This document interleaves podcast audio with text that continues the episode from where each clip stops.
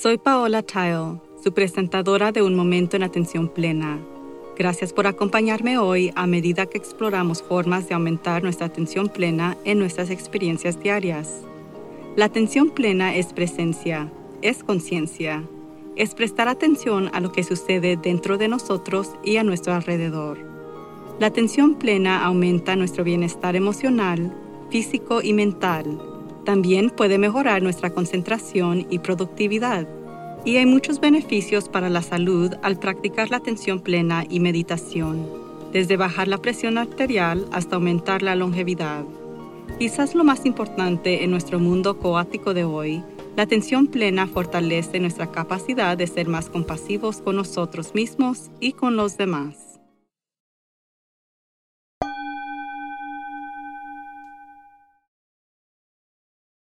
Me doy cuenta de que para mí no es inusual de comenzar un podcast con lo confieso, porque quiero ser extremadamente clara de que ninguno de nosotros es completamente consciente o perfecto, incluyendo aquellos de nosotros que entrenamos o escribimos libros o hacemos podcasts. Entonces, confieso que necesito reenforcarme y fortalecerme en las prácticas de atención plena. Me he habituado a mucho de lo que implica ser consciente, en gran parte porque lo que hago para sobrevivir está relacionado con la atención plena. Meditar, reflexionar, replantar los pies sobre la tierra, considerar una perspectiva más amplia, considerando mi impacto en los demás y observando mis propios pensamientos. Y creo que es eso que es parte del problema. Es genial habituarse a un comportamiento que está tratando de hacer crecer o cambiar porque el cerebro no tiene que hacer el trabajo conscientemente tan duro en eso, pero estoy perdiendo un poco de mi conexión consciente con lo que significa ser consciente enseñándolo a otros y haciéndolo automáticamente yo misma. Hay muchas estrategias que podemos tomar cuando sentimos que simplemente no nos estamos conectando por completo. Retiros de meditación, una clase en línea, un nuevo libro sobre cómo practicar, un enfoque es también acudir a los grupos. No he sido genial sobre el trabajo en grupo en el pasado. Lo asumo porque trabajo con grupos todos los días, así que cuando atiendo a mis propias necesidades o crecimiento, prefiero un enfoque individual. Pero vale la pena considerarlo porque los estudios indican que la meditación grupal produce los mismos beneficios para la salud que meditar individualmente. Pero hay algunos beneficios adicionales como conocer personas de ideas fines, obtener apoyo y aliento de compañeros en un entorno de grupo, y para algunos una mayor motivación para meditar debido a las expectativas del grupo, o sea, sentir la presión del grupo. Hay un beneficio adicional basado en estudios sobre los meditadores grupales que reconoce que no estamos solos, sino conectados. La desventaja principal de la meditación grupal era tener que conducir a algún lugar para practicarlo. Pero una vez que los cierres comenzaron el año pasado, muchos facilitadores y maestros comenzaron a aumentar los entornos en línea. Estar en Zoom casi todos los días me tomó un tiempo conectarme realmente con los participantes en nuestros talleres o meditaciones grupales. Pero una vez que lo aprendí, descubrí muchos beneficios de los grupos en línea pero todavía no me ha unido a ningún grupo. Un cliente me contactó recientemente para ver si facilitaba círculos de tambores. Yo no tengo idea de cómo hacer uno en línea, así que tuve que rechazarlo. Pero me hizo pensar en los círculos como actividades grupales. Hay tantos tipos de círculos como círculos de tambor, círculos refractantes, círculos de oración, círculos de libros, círculos de escuchar y círculos de aprendizaje solo por nombrar algunos. Me hizo preguntarme cuál es el significado de un círculo. Uno de mis primeros pensamientos fue que estamos dando vueltas ya que la variante Delta de la pandemia ha traído el virus nuevamente al frente y al centro para la mayoría de nosotros, y se siente como si estuviéramos experimentando el comienzo de una repetición del año pasado. Espero que no pero se siente como si estuviéramos atrapados en un bucle sin fin. Pero que aparte de eso, los círculos son realmente fascinantes. Un círculo es formado por partes igualmente valiosas. Cuando se sienta en círculo, es parte de una comunidad de iguales que lucha por el conocimiento, la profundidad o el significado. En muchas épocas y culturas, el círculo ha sido reconocido como un espacio sagrado. Anicia Francine, líder de talleres y ceremonia, habla sobre el significado de la forma. Cuando nos sentamos en círculo, nos recuerda que el punto de referencia es el medio, y el medio es la vez vacía y llena de todo. Todos los equidistantes del medio, por lo que no hay sentido de jerarquía. El punto de referencia cambia a medida que habla la gente. Es un tipo diferente de enfoque y un tipo de conciencia sobre la relación entre nosotros y con el todo cuando nos sentamos en círculo. Así como el círculo refleja la igualdad, también simboliza cómo todo está conectado, no hay principio y no hay fin. Refuerza la idea de que cuando nos reunimos para hacer conexiones, fortalecemos tanto a cada parte como a toda la comunidad, y el trabajo como la forma de un círculo continúa. Estaban en un viaje y es el viaje en sí lo que es importante, no el destino. Los círculos de diálogo son comunes en la educación, reuniones en las que todos los participantes se sientan en un círculo frente a otros para facilitar la comunicación abierta y directa o en las aulas donde los niños aprenden y se turnan intercambiando. Los círculos de diálogo brindan un espacio seguro y de apoyo donde los miembros de la comunidad pueden hablar sobre temas dedicados y trabajar a través de las diferencias para generar consenso. Sentarse en círculo nos ayuda a vernos plenamente como iguales, compartiendo significado, creatividad y un sentido común. Empieza con basarnos en nuestra experiencia de lo que es, que es por supuesto lo que es la práctica consciente, y estar basado en nuestros sentimientos, así como en las cosas que son realmente importantes para nosotros. Los círculos nos brindan la oportunidad de ser honestos, tomar riesgos ser vulnerables, permitiendo la vitalidad y emoción que sentimos para encontrar su camino en nuestra voz cuando hablamos. No es raro de encontrarnos diciendo cosas que no hemos dicho antes, o a veces algo que ni siquiera nos dimos cuenta de que estábamos pensando o sintiendo. Nuestra cultura occidentalizada rara vez adopta este tipo de franqueza y honestidad por lo que la mayoría de nosotros vemos como un espacio seguro en donde poder hablar desde nuestro corazón. Este es un tipo de reunión diferente al que la mayoría de nosotros estamos acostumbrados. La atención se centra en el diálogo, la exploración y en aprendiendo juntos, y no en hacer las cosas o seguir una agenda. Los círculos no son solo para el desarrollo personal, también son fortalecedores en los negocios, según un reciente estudio canadiense. Si las personas están sentadas en círculo, es más probable que cooperen, mientras que si están organizados en fila, se volverán más independientes y competitivos.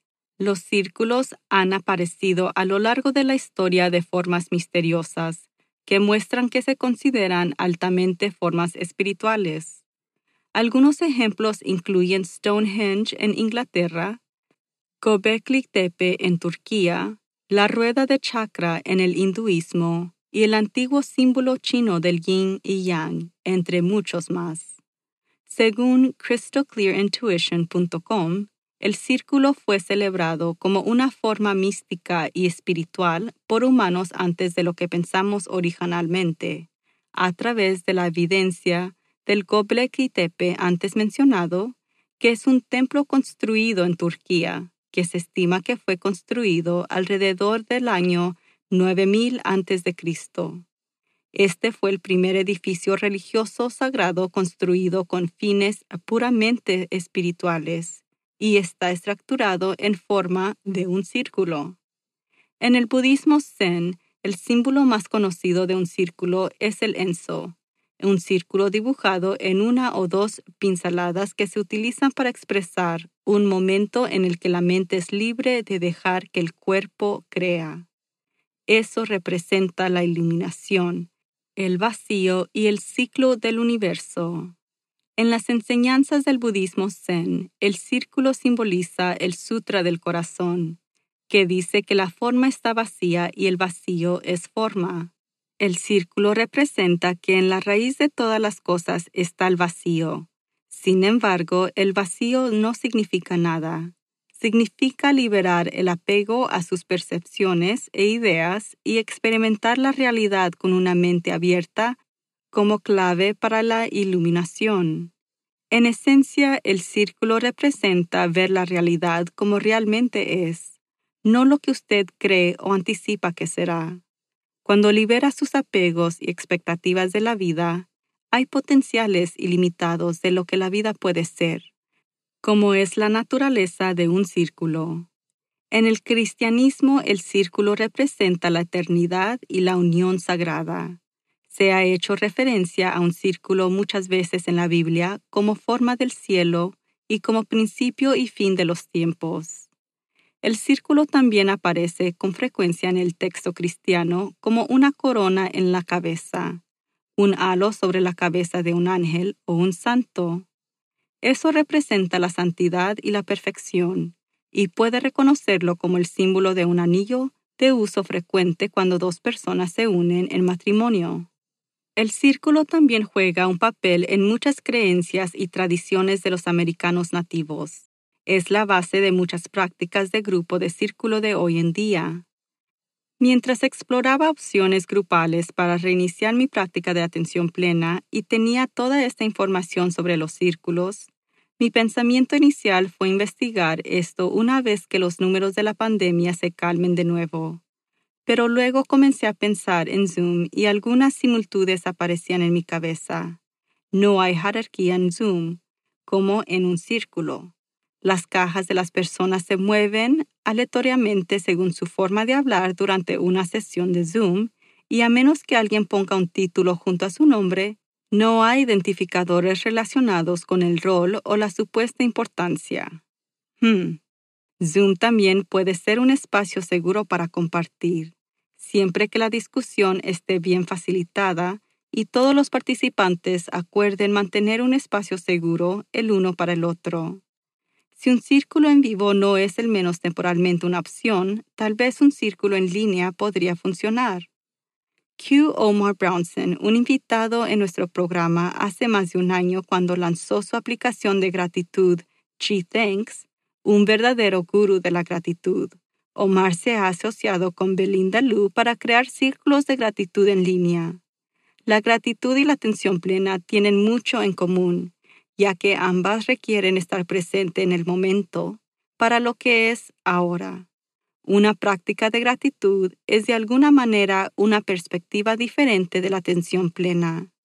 Llamada Gratitude Blooming, han creado una comunidad en línea que utiliza tarjetas que representan diferentes flores en cada uno que se refieren a una palabra y un mensaje reflexivo. Las tarjetas fueron creadas por la artista Arlene Kim Sura y están disponibles como una baraja de cartas real, pero para los círculos en línea hay una baraja electrónica donde un participante dibuja uno a la vez para que el grupo reflexione y después discuta si lo desea.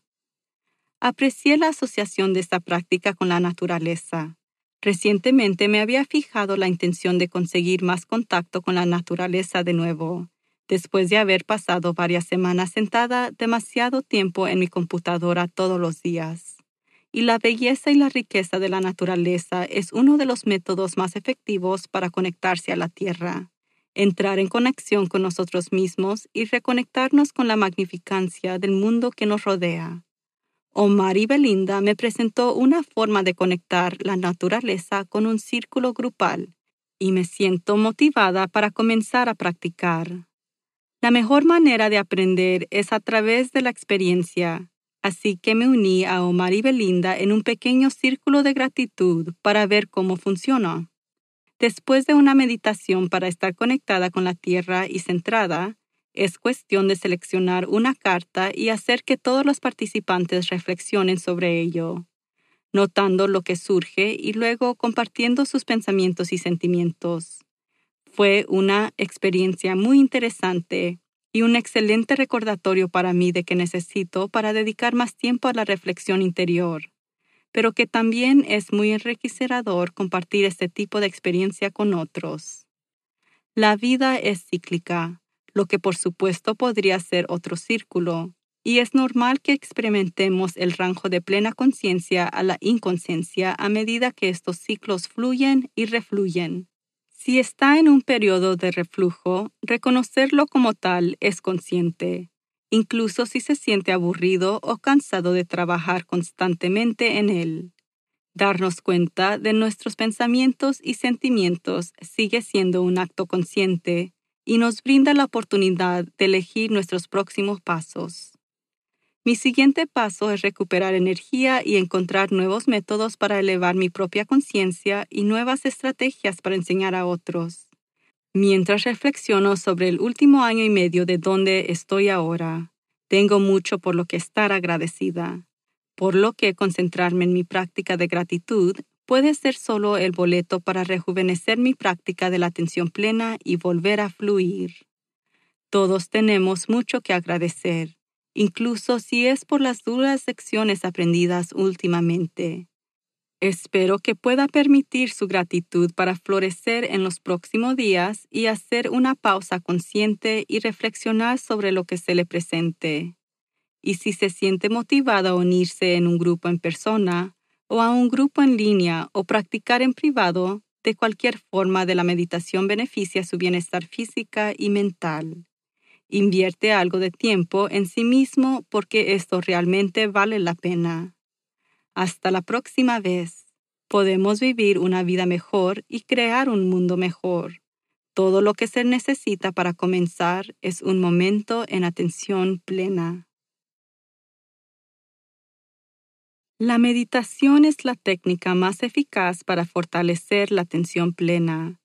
La clave para experimentar todos los beneficios de esta práctica es meditar todos los días, incluso si comienza con unos pocos minutos y trabaja de 20 a 30 minutos por sesión a lo largo del tiempo.